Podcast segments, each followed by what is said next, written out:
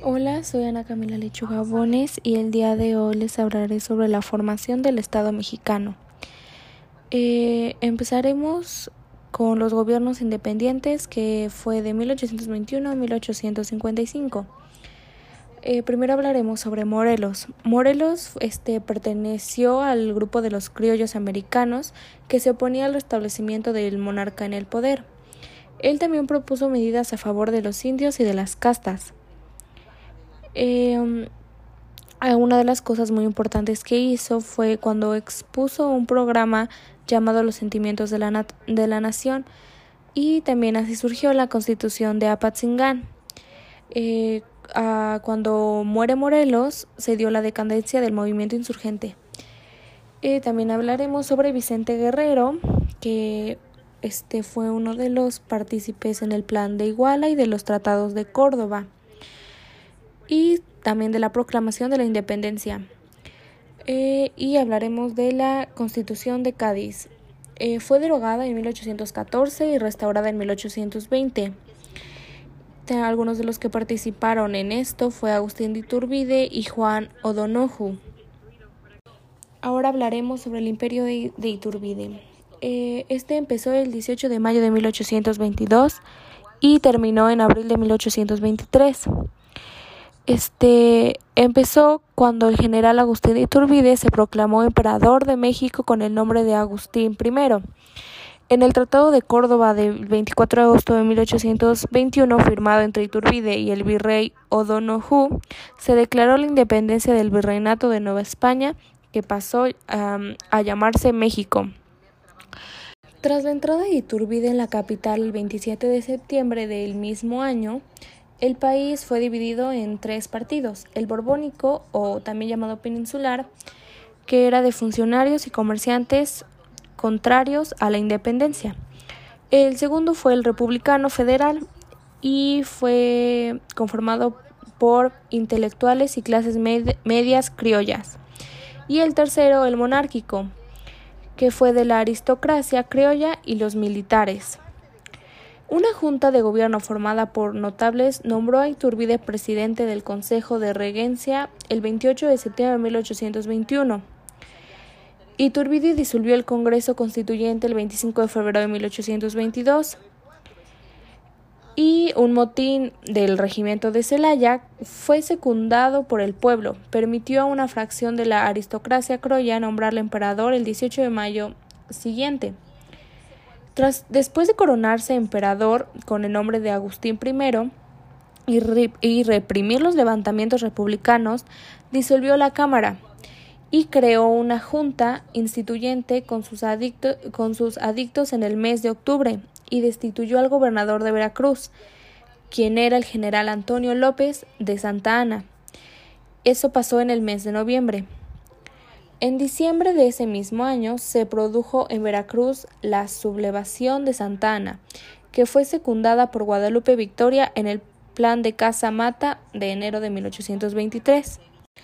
Agustín I abdicó el 19 de marzo de ese mismo año y se restableció el Congreso Constituyente que abolió el, el imperio en abril y proclamó una república en el mes de noviembre. Iturbide se exilió a Europa e intentó regresar en 1824, pero fue detenido y fusilado en Padilla el 9 de julio de ese año. Después de eso se proclamó la República y José Miguel Ramón Adauto Fernández y Félix, quien es también conocido como Guadalupe Victoria, se convirtió en el primer presidente. México, sin embargo, no estaba preparado para la repentina democracia se inició un conflicto entre los centralistas, quienes eran un grupo conservador formado por líderes religiosos, terratenientes, criollos y oficiales del ejército, y estaban decididos a mantener una forma de gobierno centralizada, y los partidos de un gobierno federal, quienes eran una facción liberal y anticlerical que apoyaba el establecimiento de estados soberanos unidos en, una federación, además del apoyo social a los indígenas y otros grupos oprimidos. Ahora pasaremos a hablar sobre la Constitución de 1824. La Constitución Federal de los Estados Unidos Mexicanos de 1824 fue la primera constitución de México. Esta entró en vigor el 4 de octubre de 1824, eh, después del derrocamiento del primer imperio mexicano de Agustín de Iturbide. En la nueva constitución de, de la República tomaba el nombre de Estados Unidos Mexicanos y era definida como una república federal representativa, con el catolicismo como nuestra religión oficial. Em, eh, de las cosas importantes fue el Congreso Legislativo, que era bicameral. Eh, estaba formado por la Cámara Alta, que era de senadores, con dos senados por, senadores por estado, y la Cámara Baja, con un diputado por cada 80.000 habitantes. El Poder Ejecutivo Federal recaía en un presidente y un vicepresidente, que eran electos cada cuatro años. El Poder Judicial estaba en manos de, la, de los 11 integrantes de la Suprema Corte de Justicia. Y claro, la República estaba compuesta por eh, los siguientes estados, que era Chiapas, Chihuahua, Coahuila, Texas, Durango, Guanajuato, México, Michoacán, Nuevo León, Oaxaca, Puebla, de Los Ángeles, Querétaro, San Luis Potosí, Sonora, Sinaloa, Tabasco, Tamaulipas, Veracruz, Jalisco, Yucatán, Zacatecas, más los territorios de Alta California, Baja California, Colima, Santa Fe, eh, de, Nuevo de Nuevo México. El estado de Tlaxcala sería definido hasta un año después de la promulgación de la Constitución. Un poco sobre Antonio López de Santa Ana. Su nombre completo era Antonio de Padua María Severino López de Santa Ana y Pérez de Lebrón.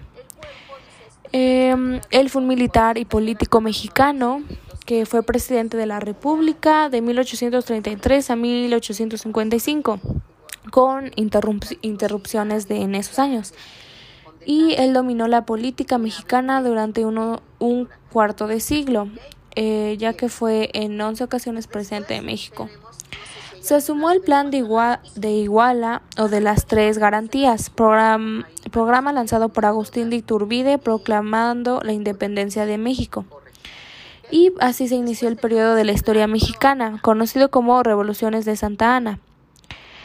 Apoyó a Iturbide convertido en emperador, pero pasó después de ser uno de los artífices de su destronamiento, al proclamar el 2 de diciembre de 1822 la República y formar y firmar con Guadalupe Victoria el plan de Casa Mata el 1 de febrero de 1823. En 1829 apoyó la presidencia de liberal de Vicente Guerrero mientras él se hacía cargo del gobierno de Veracruz. Hizo frente a las fuerzas del general Isidro Barradas que pretendían reconquistar México para la corona española. Eh, Santa Ana fijó su cuartel general en Tampico y tras diversos encuentros consiguió que Barradas capitulara el 11 de septiembre. Santa Ana se convirtió así en el héroe de Tampico y fue declarado benemérito de la patria. El 30 de marzo de 1833 eh, fue cuando accedió por primera vez a la presidencia de la República de México y designó como vicepresidente a Valentín Gómez Farias y a partir de esa fecha comenzó una etapa de numerosas ausencias y de nombramientos y destituciones de presidentes y políticos, a todos los cuales manejaba su antojo. Y eso explica que fuera presidente y dejara de serlo en hasta siete ocasiones. Eh, durante su administración, más de 100.000 kilómetros cuadrados de territorio mexicano fueron vendidos a Estados Unidos. Eh, eh, Santana fue derrocado en 1855 y se exilió en el Caribe y solo se le permitió regresar a México en 1874.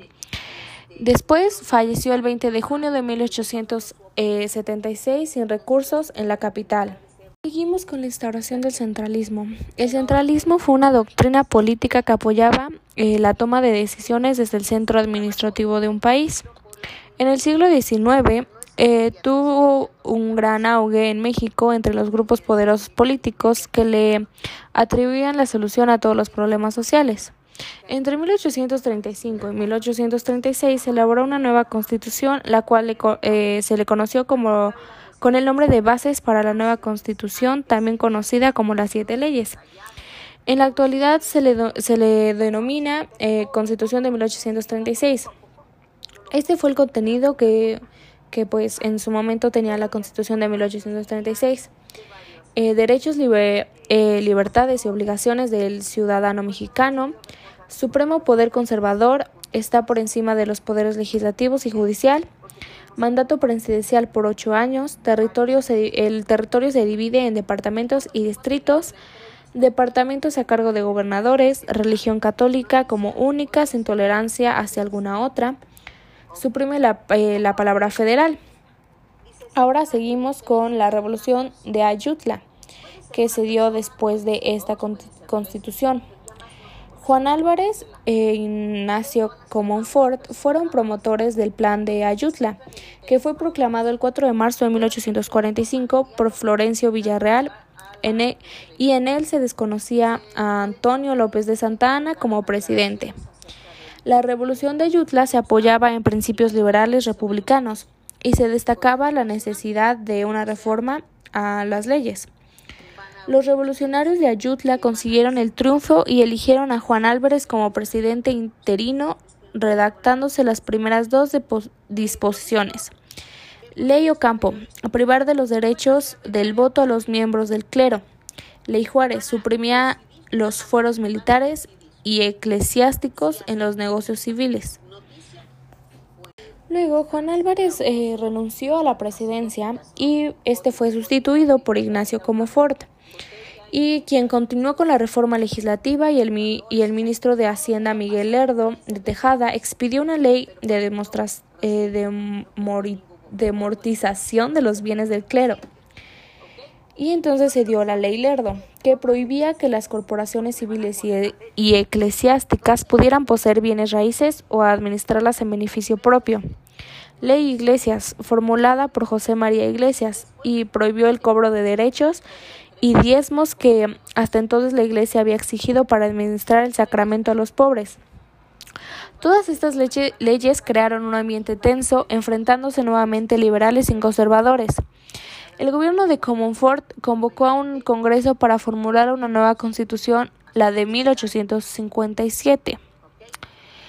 Y en esto constituía la constitución de 1857.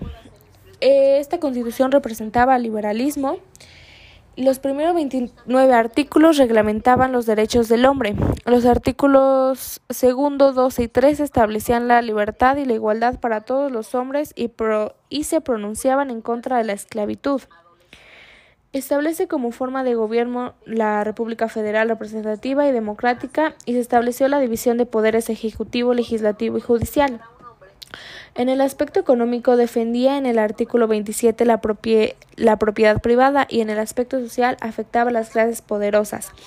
El clero artículo 5 y 123. Los conservadores exigían la total desaparición de este nuevo código. Como Ford creyó que la única manera de evitar la guerra era suprimir las leyes reformistas. Los conservadores, encabezados por Félix Zuluaga y Ford proclamaron el Plan de Tacubaya. El primer, primer punto.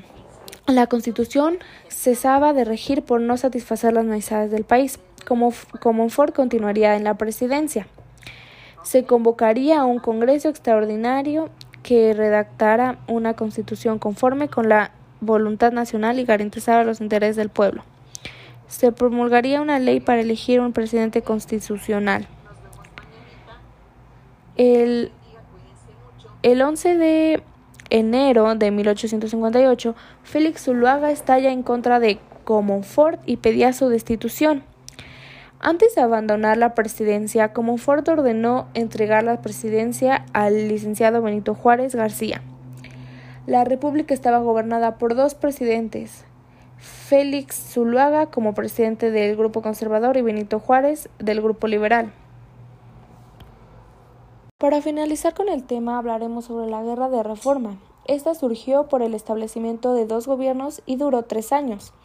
El gobierno de Zuluaga contaba con la ayuda de la Iglesia y el ejército. El gobierno de Juárez improvisó con un ejército de personas de, procedencia civil, defensores del, del liberalismo. El primer año, las, las victorias correspondieron a los conservadores dirigidos por el general Miramón Leonardo Márquez.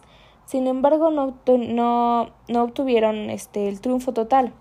Surgió un enfrentamiento entre conservadores, Miguel Echegaray, y se pronunció, que se pronunció en contra de Zuluaga con el llamado Plan de Navidad, con el cual se triunfó y quedó como presidente Miramón. En julio de 1859, Juárez optó por la promulgación de las leyes de reforma. El 12 de julio se dio a conocer la ley de nacionalización de los bienes del clero y la separación de la Iglesia y el Estado. El 23 de julio se dio a conocer la ley del matrimonio civil. El 11 de agosto la ley que fija el calendario de fiestas laicas y el 4 de diciembre de 1860 la libertad de cultos. La guerra de, reforma habría, habría de terminar con el triunfo de los liberales, liberales cuando González Ortega derrotó a Miramón en Calpulapan en diciembre de 1860. La, llegó a un, la economía llegó a un nivel crítico y el gobierno no podía seguir pagando la deuda externa. La fuerza productiva se encontraba en atraso. Y entonces, este, pues este a todo esto el país enfrentó unos problemas eh, pues económicos ya que la economía llegó a un nivel crítico y el gobierno ya no podía seguir pagando la, la deuda externa ya que este hubo muchos préstamos de países europeos y la, la fuerza productiva se encontraba en atraso. Así acabamos con el tema de la formación del Estado mexicano. Espero que este la hayan entendido y les haya gustado. Gracias por su atención.